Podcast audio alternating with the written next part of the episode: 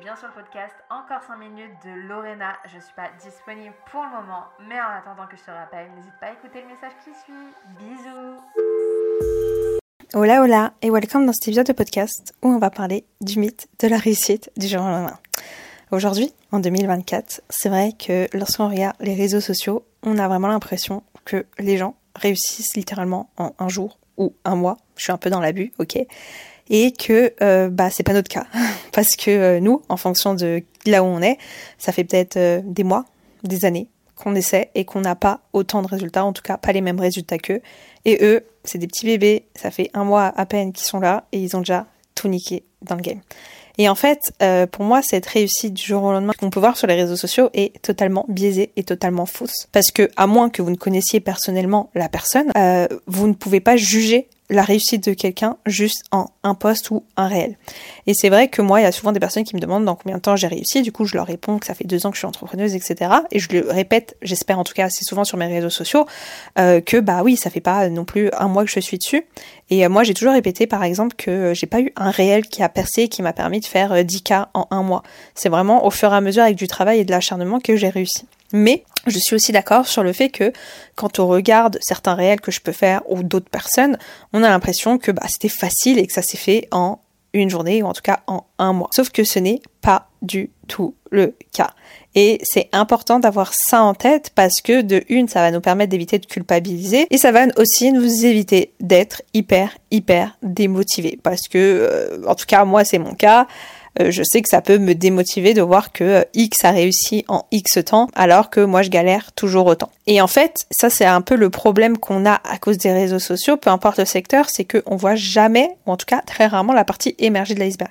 Parce que même si on tente de le partager, moi je le partage et il y a plein d'entrepreneurs qui vont vous partager un peu bah, comment ils ont fait avant, etc., qui vont essayer de vous partager un peu leur vie d'avant pour vous, pour vous expliquer que bah c'est pas arrivé du jour au lendemain, bah on a quand même cette impression euh, que c'est beaucoup plus facile pour eux. Sauf que non, ça l'est pas forcément. Et que ce que vous voyez, ça représente, bah, en fait, juste 1% pour moi du travail, parce que c'est juste le résultat. Mais vous ne voyez peut-être pas derrière euh, les nombreux sacrifices, le manque de sommeil, parce qu'au début, bah, peut-être on a sacrifié un peu notre sommeil, le fait de ne pas, de pas avoir ses proches, de pas prendre de jours off, de pas avoir peut-être de vie sociale. Il y a plein de choses que vous ne voyez pas. Je suis pas en train de dire qu'on est obligé de passer par là pour réussir, mais juste que vous ne voyez pas ce qu'il y a derrière. Peut-être que la personne qui a réussi en un mois, bah peut-être qu'elle a énormément d'argent de côté et qu'elle peut déléguer. Peut-être qu'elle a fait de la publicité.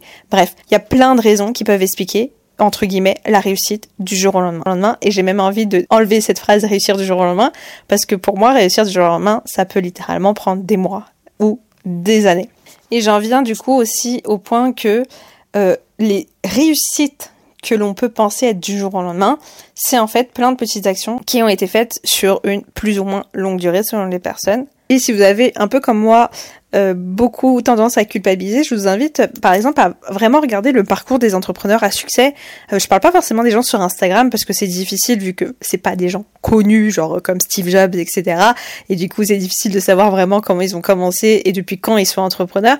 Mais peut-être de regarder des parcours qui sont connus du monde entier. Donc encore une fois, Steve Jobs, ça peut être Mark Zuckerberg, ça peut être, euh, j'en sais rien, Rihanna, bref, n'importe qui que vous admirez, et de s'intéresser réellement à son parcours. Et vous allez voir que cette personne, en fait, aujourd'hui, elle a beaucoup de succès et elle est vraiment au top level, mais cette personne a commencé il y a des années, cette personne a eu des dizaines d'échecs, cette personne a fait plusieurs flops, bref, vous vous rendrez compte qu'en fait cette personne est tout à fait humaine et normale comme vous et que malgré tous les échecs ou tous les flops ou tous les refus, les portes fermées qu'elle a pu avoir, elle a réussi.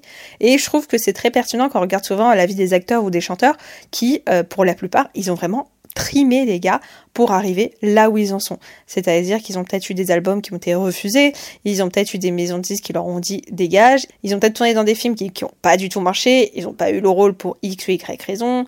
Bref, ils ont pas réussi du jour au lendemain. C'est vraiment ça qu'il faut retenir. Donc vraiment, si aujourd'hui vous avez du mal à ne pas culpabiliser, regardez vraiment le parcours des gens que vous kiffez le plus. Alors après, je suis je suis pas en train de dire que les succès rapides n'existent pas.